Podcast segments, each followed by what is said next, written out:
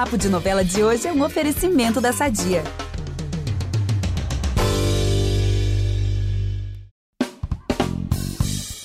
Ele tem quase 20 anos de uma aclamada carreira no teatro, no cinema e também na TV, onde agora protagoniza a nova novela das sete, Quanto Mais Vida Melhor. Guilherme, seu novo personagem, é um médico bem vaidoso, soberbo, que tem ali uma relação conturbada com o filho e a esposa, tudo isso por só ter olhos para si mesmo. Mas será que agora que ele recebeu uma segunda chance na vida, tudo vai mudar? Boa pergunta, amigo. E pra gente saber essa e outras curiosidades de quanto mais vida melhor, o podcast Novela das Nove tem a honra de receber Matheus Solano. Que alegria ter você aqui, Matheus. Ô, oh, meus amores, obrigado, obrigado pelo convite. Vamos falar dessa novela que foi um prazer gravar. E a Gabi Duarte também tá por aqui, a nossa editora maravilhosa do G-Show, que cobre quanto mais vida melhor. Bem-vinda de volta, Gabi. Obrigada, gente. Estou muito feliz de estar aqui de novo para comentar essa novela que promete trazer uma onda aí de alto astral pra gente. Ah, pena que o nosso queridíssimo Eduardo Wolff tá de férias, porque ele amaria participar dessa conversa, mas em breve é. ele volta. Enquanto ele descansa, a gente segue por aqui. Então aumenta o volume, que esse episódio vai render. Eu sou Vitor Gilardi, apresento esse programa com a Samita Nunes. Hoje a gente super bem acompanhado aqui com o Gabi Duarte e com o Matheus Solano. A gente volta logo depois da vinheta. Você não é uma assassina como eu. Que eu engravidei pra te salvar. Poupe me economize. Eu vim foi cumprir minha jura. Mistério. É dieta. Eu vou mostrar a você o que acontece com quem ousa desafiar Odette Reutemann. Matheus, quanto mais vida melhor. Então, enfim, estreou depois de uma longa espera, nossa e de vocês aí. Como é que tem sido acompanhar esses primeiros capítulos, a reação do público? Como é que tá? Um prazer ver a novela, um prazer poder, bom, primeiro uma novela que é uma, foi feita de uma forma inédita porque a gente estava vivendo um momento inédito, né? Estamos ainda vivendo um momento inédito essa questão da pandemia, aí e essa novela foi gravada inteira antes de ser exibida. Né? São 161 capítulos que já foram gravados e, e então aí, então aí começando no ar, a gente vê que é uma novela muito leve, muito divertida, muito ágil e vê também que a, a, o meu núcleo, o núcleo do Guilherme Monteiro Bragança é o, o que eu tenho chamado aí de alívio dramático dentro da comédia. Uh, e então, estou muito, muito feliz com o resultado é, desses primeiros capítulos. Maravilha. Agora vem a pergunta que eu mais gosto, gente, porque eu tenho uma curiosidade enorme nesses processos criativos do ator. Então, eu queria saber como é que foi esse, essa construção do Guilherme, qual foi o maior desafio que você encarou nesse papel. Conta tudo, Matheus, por favor. É, é, é trazer esse homem que é controlador, uh, machista, mas mostrar que isso não vem sempre no grito Sim, Guilherme grita, sim, ele é destemperado, ele é violento, uh, ele, ele perde o controle. Uh, mas não é só aí que a gente vê uh, o, o homem controlador. Muito pelo contrário, né? ele é muito carinhoso, ele é muito sensível e gentil para exercer o seu poder em cima da Rose. muitas mulheres podem identificar algum algum relacionamento abusivo nesse sentido, né? Então acho que ele é rico uh, e, e, a relação dele com a Rose é rica por causa disso. Uh, tem aquela mãe uh, deliciosamente odiosa feita pela Ana Lúcia Torre, a Celina que envenena ainda mais esse esse relacionamento. Uh, mas, é, além disso, ele é um médico, não só um médico, mas o melhor cirurgião cardíaco da América Latina, então foi muito prazeroso é, mergulhar no universo do cardiologista, assistir a uma operação, ainda que não cardíaca, mas entender o que é você estar tá dentro de uma sala de cirurgia com um corpo inerte na sua frente e você ter um poder de vida ou morte por cima daquilo. O que, que isso influencia né, no caráter e na vaidade de alguém que é, é tão mimado pela mãe. Então, isso tudo são ingredientes que vão me ajudando a ir construindo esse Guilherme. Mas nada disso é possível sem uh, os meus companheiros. E foi muito complicada a preparação de elenco nesse sentido, porque a gente, em pandemia, fez muita coisa por Zoom, assim como a gente está gravando esse podcast, uh, que uh, é longe de ser o ideal. Né? Nós somos atores, nós somos uh, naturalmente aglomeradores, aglutinadores, uh, é, e, e, e nos, nos, conhecermos assim, ir nos conhecermos à medida que, que fomos gravando, é, foi muito, foi um desafio é, muito grande. Guilherme, é interessante que a novela ela é uma comédia romântica, né? O, o próprio Alan, o Mauro já falaram que é uma comédia romântica que vai trazer muita leveza nessa época que a gente está precisando tanto. Ela também tem um núcleo muito grande de, de atores e atrizes que vieram do humor, mas ao mesmo tempo, de cara, mostrou que ela traz reflexões mais profundas, né, sobre a vida, né? Aquela comédia assim pastelão. Que mensagem assim, que, ou que mensagens você acha que a novela ela quer passar assim para o público? Eu acho que a grande, a grande, eh, se a gente for tirar de todo o entretenimento, a alegria uh, e a leveza que a, que a novela é, e que, que, quiser tirar uh, de fato alguma coisa consistente, eu acredito que seja uh, perceber que a vida, preste atenção, a vida está passando na sua frente, né? E, e tudo está em transformação e, e ninguém faz nada sozinho. Ninguém é nada sozinho, né? Eu preciso de você, você precisa de mim. E a novela, ah, ela tem, tem uma, uma, questão musical que é muito interessante, é uma novidade que o Alan trouxe, ah, da, dos personagens de vez em quando cantarem. É, e mais importante do que os personagens estarem cantando são as músicas escolhidas, né? Uma peça é uma, uma peça, uma novela muito musical e as músicas trazem o que está acontecendo com, com as personagens. Então elas vão também ajudando a contar é, essa história que, repito, uma história que uh, nos, nos faz acordar para o fato do milagre que é estarmos vivos e que todo dia pode a gente pode ter só mais um ano de vida, né? O que, que gente está fazendo com a nossa vida?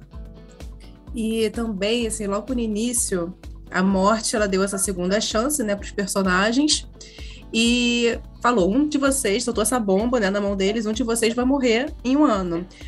Eu não vou pedir para você dar esse spoiler lá pra gente, né? Porque senão amanhã o RH tá me chamando lá. mas, mas, vocês sabem já, ou foi gravado de diferentes finais, ou isso é um segredo isso, guardado até para vocês? Tudo isso, tudo isso foram gravados diferentes finais, foi um segredo guardado até da gente. Hum. Ah, ah, ah, e a, a, algum momento é, sabe-se que todos os finais vão passar, depois fala-se, não, é só um que vai passar. Enfim, é um grande mistério que vocês vão acompanhar aí no, no dia a dia. Tem muita coisa para acontecer até esse mistério ser resolvido lá para os últimos capítulos. A gente, eu acho que se eu fosse ator, assim, que fizesse uma novela que tem um grande mistério, eu, eu preferia não saber também, porque eu ficar me coçando, assim, o povo comentando e tal eu ia ficar, eu ia ficar ansioso. Tem ator que prefere não saber, porque se o personagem não sabe, porque que eu, né, eu saber talvez não seja interessante. Interessante essa, essa visão também para compor aí o personagem. É. Ô, Matheus, foi legal você falar da música, porque na novela você inclusive vai tocar piano, né? Sem dublê, foi uma novidade aí para muita gente que eu não sabia que você tinha mais esse talento. E, e, assim, eu fico pensando que talvez essa relação aí com a música, com o piano, a arte de alguma forma deve ir transformando, trazendo mais sensibilidade para a vida do, do Guilherme. E eu queria que você contasse também como que a arte transformou a sua vida ao longo desses aí 20 anos, basicamente, de, de trajetória. É muito bonito isso que você está tá trazendo, porque de fato eu acho que a, a, tocar piano para o Guilherme, esse homem tão tão sisudo, tão fechado, né? Uh, que conhece tão pouco o próprio coração, apesar de operar, o coração dos outros, uh, esse homem se conecta, né, de, um modo mais profundo com a vida, que a gente pode chamar de espiritualidade, enfim, com, com, as razões de viver, eu acho que é através da vida, através da música. Uh, e comigo não é diferente, não, não só a música, mas também o, o teatro, as artes plásticas sempre tiveram presentes, graças à educação que eu tive de mamãe e papai, é, e sempre me ampliaram muito. Eu acho que é isso que a arte, a cultura, né, o estudo uh, faz. Ampliam a gente, ampliam o nosso olhar, ampliam a nossa generosidade de olhar, né, entender que a nossa visão é apenas uma visão no meio de, de, de tantas e que ela pode e deve mudar e melhorar e que tudo está em constante mutação, que o, o bonito é isso. E, e, uma, uma outra coisa que eu achei super interessante no Guilherme e na sua escalação para viver o Guilherme é que o personagem é um cara super vaidoso, sucesso profissional, e aí, enfim, ele, ele tem esse, essa pira com o sucesso dele mesmo, né? Tem essa questão da mãe que mimou ele a vida inteira, Isso. enfim. Ele é vaidoso nesse lugar, ele não é, não é um homem que, que, que, que, usa lá seus, seus cremes e coisa e tal, não é vaidoso nesse lugar, né? Ele é, é vaidoso Uh, ele é orgulhoso, digamos assim. Isso, e isso acaba repercutindo em todas, basicamente todas as relações dele, inclusive as mais próximas, com o filho, com a esposa. E eu achei. Né? Pois é, e eu achei curioso que quem tá interpretando esse cara é você, que tem anos de estrada aí, uma carreira aclamadíssima, e que é sempre muito elogiado por todo mundo que trabalha contigo. A gente, na semana passada, recebeu aqui a Valentina Ersage, que foi, enfim, chuva de elogios. Recentemente a gente também recebeu Elizabeth Savala, um tempo atrás o Thiago Fragoso, todo mundo comentando como é gostoso trabalhar contigo, como você é um cara responsável, um cara é, é, humilde, enfim, educado. E aí eu queria saber o seguinte: como que você lida com a vaidade, já que você também é um cara que tem um sucesso profissional, e como você fez e faz para não cair aí nas armadilhas da fama, deixar o sucesso subir a cabeça? Como é que você faz para não se tornar um Guilherme nesse sentido? Muita insegurança, misturada com muita análise, muita leitura, meditação. É, eu acho que eu, eu, não mirei no sucesso também, Vitor. É, eu não sou um ator que mirou no sucesso eu mirei em fazer personagens críveis, no tesão que é vestir um personagem. Por isso que é tão gostoso para mim vestir um personagem que é tão diferente de mim é, que é a última coisa que vocês imaginariam o Matheus Solano fazendo. Que esse é, esse é o meu, meu grande barato, esse é o meu, meu tesão, estar tá ali ah, contracenando com aquelas pessoas, muitas delas pessoas que eu assisto desde criança, como Tato Gabos Mendes, Ana Lúcia Torres, são, são pessoas assim, que são referências para mim. E hoje são meu pai e minha mãe. Então, assim, esse é meu prazer. Eu não, não tiro o prazer do sucesso, eu não tiro o prazer da fama, eu tiro o prazer do meu ofício.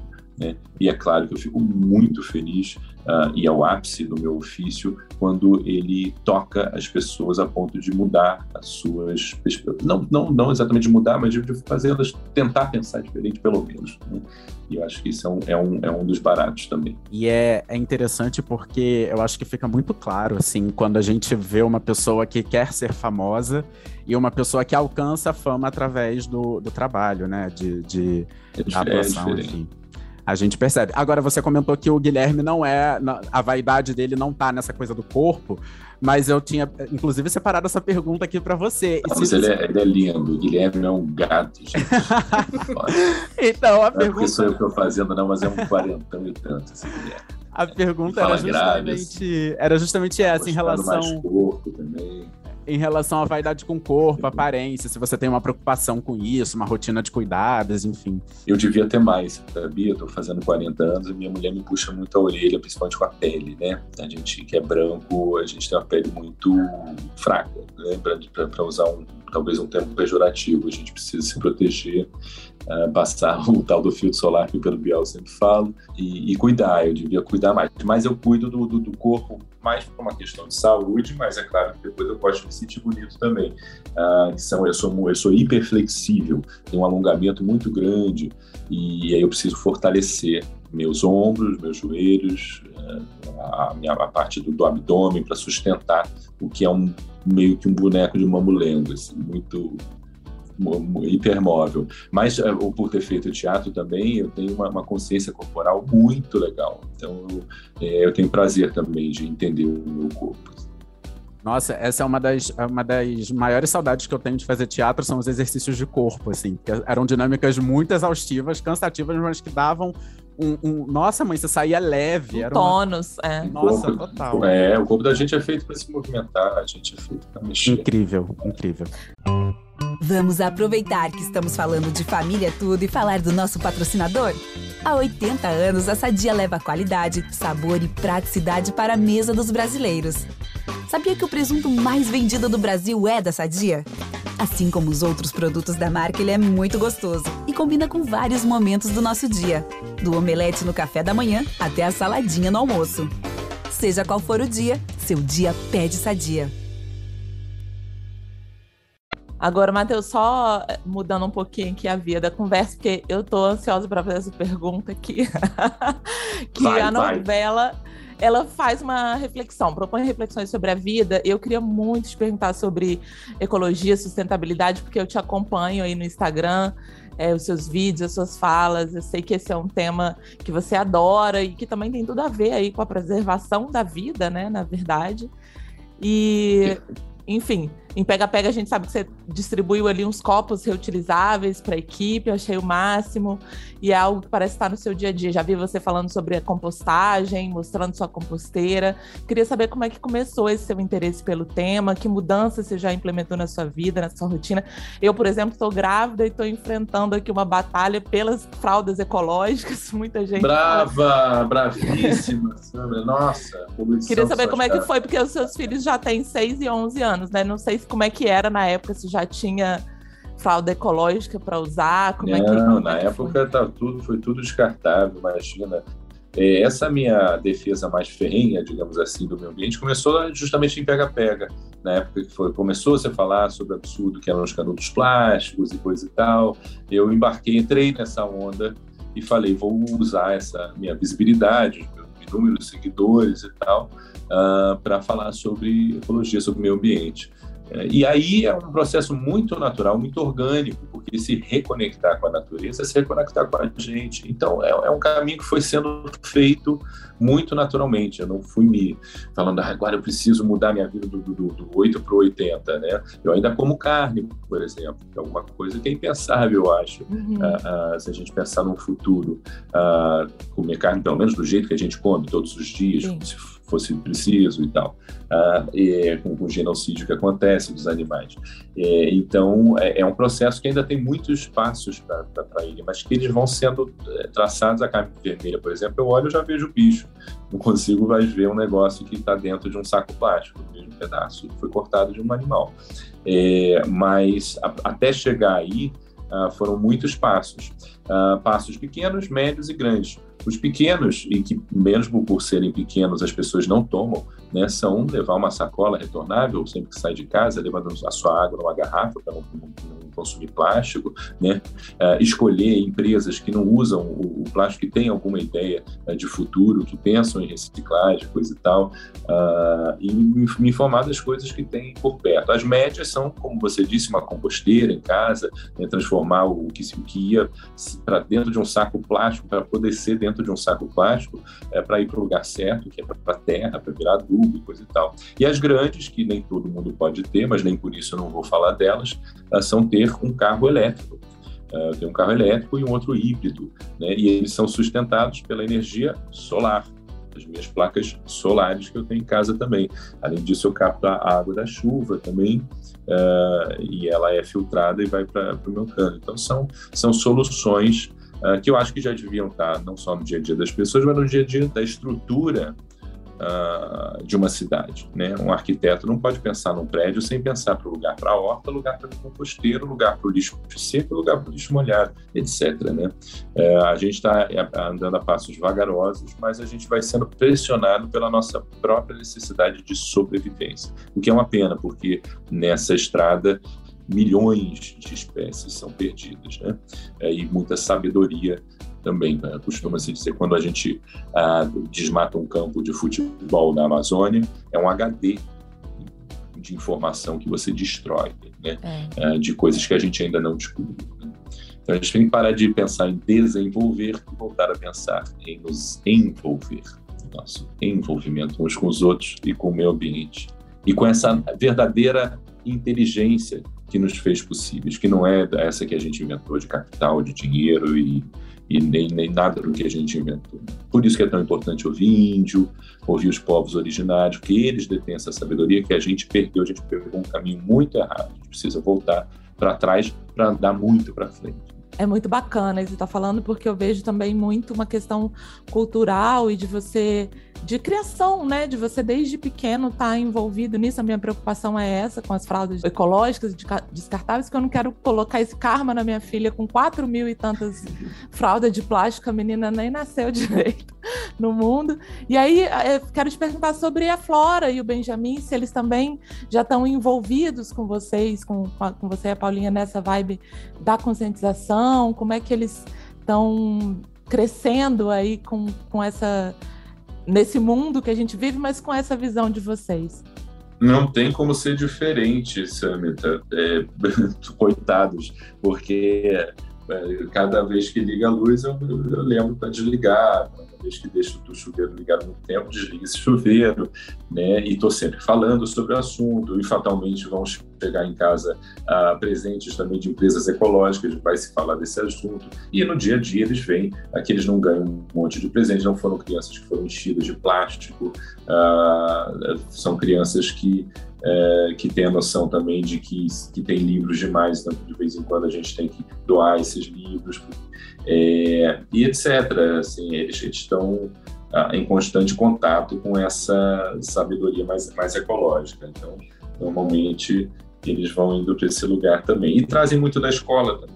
Eu acho que, ah, tirando é, a minha escola, que era a Escola Parque, tinha muita questão da ecologia, do meio ambiente, ah, eu acho que a nossa geração não teve tanto a educação ecológica que essa geração já tem no colégio. Então, é, às vezes eu fico muito bem surpreso quando o colégio me chama para ir falar uh, ou para dar alguma dica de alguma coisa e tal. Então, muito legal. E o mais interessante é que não é só, é, não é só, eles não têm acesso só ao discurso, né? Eles veem o exemplo de uma casa que funciona em torno disso.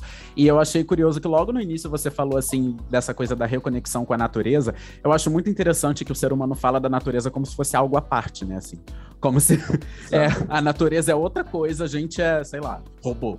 É, mas, enfim... é, mas isso é milenar, né, Vitor? É milenar, isso é uma crença, é uma cultura milenar que vem diante da, da religião. Não estou culpando a religião, não. É milenar, é, é da gente ter uma consciência, olhar para uma coisa e dar nome para a coisa. Quando a gente dá nome para a coisa e fala isso aqui é um cavalo, aquilo deixa de ser o que é e passa a ser um cavalo, que é uma criação nossa. Então a gente, a gente, nós somos mitômanos, né? A gente inventou um mundo que é muito legal, muito, muito rico, muito criativo o ser humano, mas, mas a gente inventou também a nossa destruição. Né? complicado. E, e, você falou do, da, do comer carne. Você tem essa meta de, de, de, se tornar vegetariano ou vegano? Sim, sim, mas como eu já disse, é uma meta que vai vindo muito naturalmente, né? A gente, a carne que a gente compra aqui já é, infelizmente, muito mais cara porque ela vem de, eh, de pequenos produtores, ela vem uh, de um lugar onde a gente sabe que o gato, o gato foi bem tratado e bem, e bem morto, etc, etc, né? Coisas em, em, indústria, mercados que ainda são mais caros, mas que por isso mesmo precisam ser incentivados por quem pode comprar para que eles possam ser mais baratos. Né? É sim uma meta, mas eu não estabeleci um, um, um prazo. A Samita ela falou ali atrás da Flora, né, dos seus filhos. A Flora está com 11 anos, não é? 11 e anos. Aí, Flora 11 anos. e aí eu lembrei exatamente isso, porque a, o Guilherme ele tem uma relação bem distante com o Tigrão, né? Que é aquele adolescente rebelde. E você está preparado psicologicamente para a entrada da Flora aí na adolescência, que é tão aborre... chamada de aborrecência? Não, absolutamente. Não estou. Essa foi a pergunta mais fácil que vocês me fizeram. mas que não tipo de estou, pai que Mas olha, ah. eu tenho certeza que ela não vai ser uma aborrecente. Ela foi educada conversando muito. Hoje mesmo, uh, ela passou por alguma situação na escola em que ela imediatamente conversou e tal, falou sobre isso. Ela foi muito sabe? Ela não engoliu. Eu lembro de, de sofrer bullying na escola e calar, ficar calado durante meses, meses, até o dia que eu estourei, tive, teve que ver a diretoria e aí eu fui falar para minha mãe o que estava acontecendo. Não é isso que acontece com Flora e Benjamin. Eles vêm sempre a gente, a gente fala muito. Isso é muito precioso. A Valentina, ela esteve aqui com a gente no outro podcast. E ela falou muito, muito, muito da relação de vocês, da parceria de vocês. E ontem eu estava dando uma olhadinha nas redes sociais e eu vi que as pessoas já estão comentando horrores sobre a novela. Quando passa a chamada, as pessoas correm para as redes é, sociais para comentar. É impressionante mesmo ai, ai. como o pessoal está ansioso. E muitos comentaram sobre a parceria sua com a Valentina que o pessoal tá assim, gente, mas como é que vai ser, meu Deus? Eles fizeram pai e filho, agora acho que eles vão ter um crush um no outro. Muitos ficaram assim é, ansiosos com essa chave. E para você, que é ator, como é que é essa virada assim de, de, de chave para vocês, né? A, a, é porque é diferente para o público e para a gente, né? Para a gente passaram-se quatro anos. A Valentina era uma moleca de 18, 19, né? Hoje ela já é uma menina de 23. Ah, e a gente, nós somos atores, né? Uh, agora, o público acabou de ver uma novela e vai ver a outra, né? Então, essa é uma questão daí que, que foi uma escolha da Globo, não foi uma escolha minha, não. e ela falou que vocês são muito, assim, é, parecidos, que vocês tiveram muita afinidade, ah, por isso virou uma grande amizade. Muito, mas desde, desde Pega-Pega. Valentina é uma menina mais do que adorável, faladeira, conversadeira, muito interessante, muito interessada e eu espero que seja o segundo de muitos trabalhos do lado dela. É, amo de paixão. O Matheus, na época de Salve-se Quem Puder, a gente falou que o Thiago Fragoso já esteve aqui no podcast e, e e falou muito sobre ter trabalhado contigo. E ele fez uma reflexão bem bacana na, na, quando ele participou, falando sobre o beijo do Félix e do Nico em Amor à Vida, que aí entrou para a história da, da, dramaturgia, enfim. Ele disse que em algumas conversas com você, vocês já chegaram a pensar se seria ético, por exemplo, gravar essa cena hoje em dia, com os debates de representatividade, que evoluíram muito de uns tempos para cá, de uns anos para cá, já que vocês dois são dois homens é, heterossexuais e ali estavam representando um casal homoafetivo afetivo. Queria que você falasse um pouquinho desse momento da sua carreira, né, que marcou a história das novelas, e queria saber também se você pensa, o que, que você pensa dessa questão da representatividade nesse contexto, assim, do, da é sua é muito profissão. Interessante.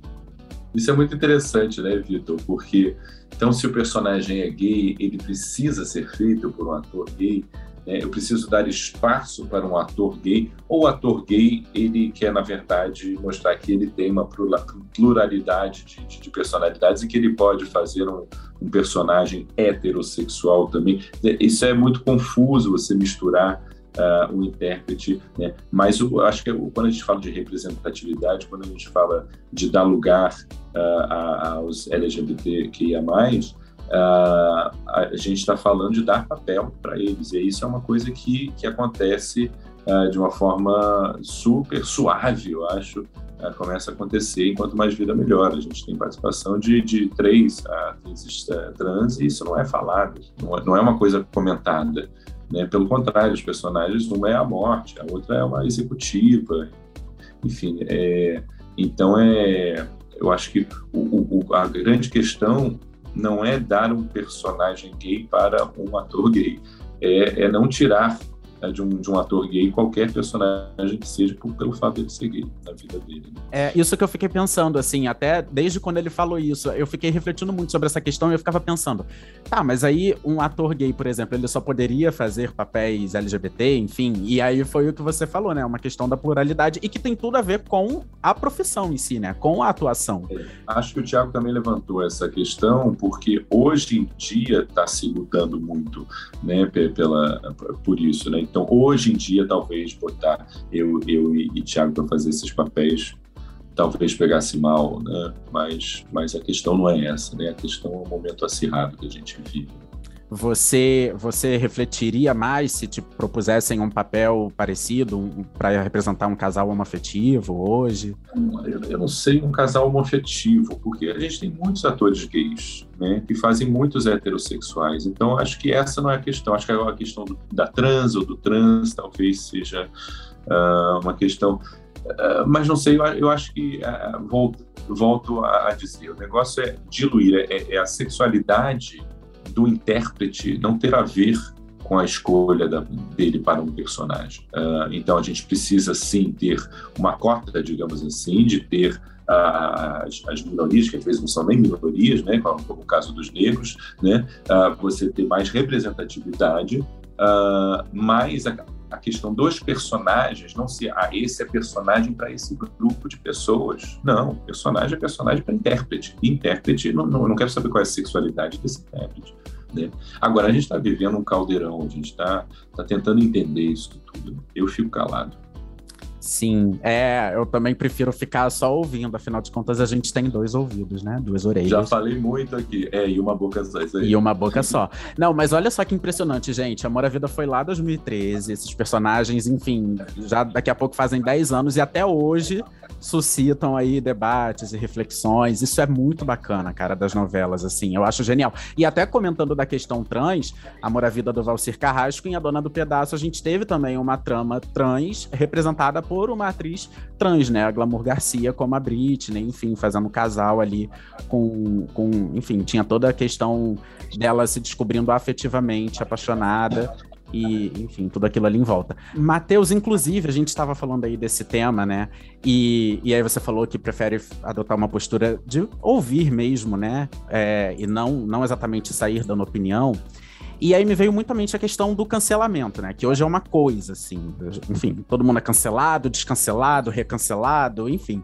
Eu queria saber como que é a sua relação com as redes sociais. Eu vejo que você posta muita coisa, assim, relacionada ao trabalho, é mais discreto em relação à vida pessoal, quase, por exemplo, não posta tanta coisa sobre os filhos. É, enfim, isso é uma maneira de se preservar mesmo? Ou, ou você realmente, naturalmente, já, já é mais offline? Olha, Vitor, eu não sei quantos anos você tem, eu tenho 40, e, e eu peguei toda essa transição né? Então, para mim é muito estranho isso tudo, né? É, eu já estou velho, digamos assim. Uh, e aí eu acho que cada, cada um, cada pessoa da minha geração foi escolhendo e entendendo como entrar nessa, nessa second life, nessa, nessa segunda vida que a gente tem na, na internet, né? Uh, eu não gosto da ideia de me expor, né? e me exponho já muito, né? Uh, eu sou um palhaço e gosto de me expor como palhaço, mas eu não gosto de expor meus filhos e coisa e tal. Eu, mas é, aos poucos eu fui, a gente vai é, sendo contaminado e tendo gosto por uh, mostrar as coisas, por dividir. A gente vê uma coisa bonita, a gente quer tirar foto e postar. Né? A gente não, não basta para a gente simplesmente viver aquele momento. Né? Então, enfim, tirando o perigo disso tudo, eu tenho uh, uma, uma, uma rede uh, social fechada uh, no Instagram, onde eu boto os meus filhos com muito prazer para pra, as pessoas que eu, que eu, conheço, tem alguma intimidade, tenho aberta com 2 milhões e, e 100 mil pessoas, uh, onde eu compartilho as minhas questões uh, com o meio ambiente, muita palhaçada, mas sempre escolho muito o que eu vou fazer. Eu não, eu não, não posto qualquer coisa e tal, estou andando, tenho uma opinião e resolvo falar. Assim. Primeiro porque eu acho isso muito perigoso, né? Uh, ainda mais né, nessa história do cancelamento e coisa e tal.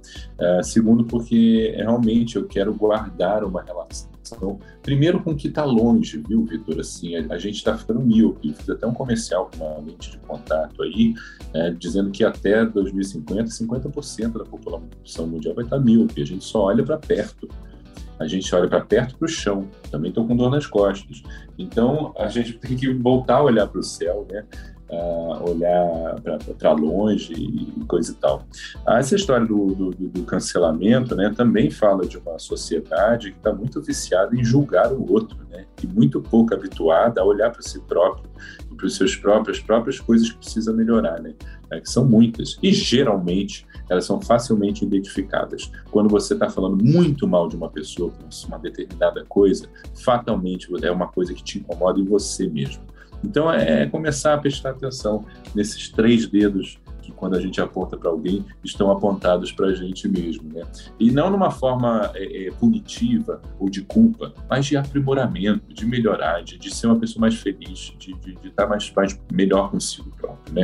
Quem fica falando da vida dos outros é a alcoviteira que está lá na janela e, não sei o quê, e, e, que não tem nada melhor para fazer, ou acha que não tem mais nada uh, para fazer. Né? Nossa. Deixemos de ver é... a banda passar e façamos parte da banda. Essa coisa da ótica, eu tava conversando com os primos esses dias, eu falei, gente, ótica é o negócio para abrir daqui para frente, porque a gente no, na, na, no, na tela, no computador, no celular o dia inteiro. E, gente, e fone de ouvido também, daqui a pouco tá todo mundo com problema de audição, porque é só o fone, mas eu, inclusive, gente, falei para os nossos ouvintes aumentarem o volume, mas é dentro de um nível de segurança, tá? Por favor, com responsabilidade que é para ouvir direito. Mas assim, é isso. Ótica e se, e, e se tornar otorrino, gente. É, é, é, o futuro. Ah, eu queria pedir desculpa, porque eu fiquei te chamando de Guilherme. Chamei até de Gui. Porque adorei, adorei. Porque eu, eu tô meses, tô meses lendo os capítulos, tô acompanhando, aí tô vendo a Rose que te chama de Gui, aí na, no podcast é. eu chamei a Valentina de Flávia, aí já, já Gente, mas as coisas. Adorei. Pro trabalho do ator de uma é atriz é isso, né? É sinal de que tá crítico. Daqui a pouco, é. Daqui a pouco, se Deus quiser, tá o povo na, na, nas ruas gritando, Guilherme, doutor Guilherme.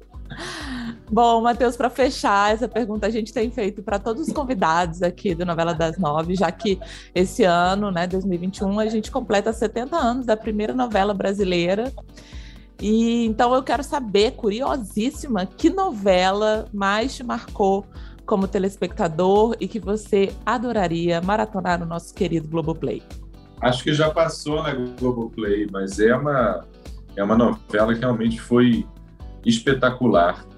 É, eu não tenho, eu não tinha idade, digamos, para entendê-la como adulto, mas pude entendê-la como criança.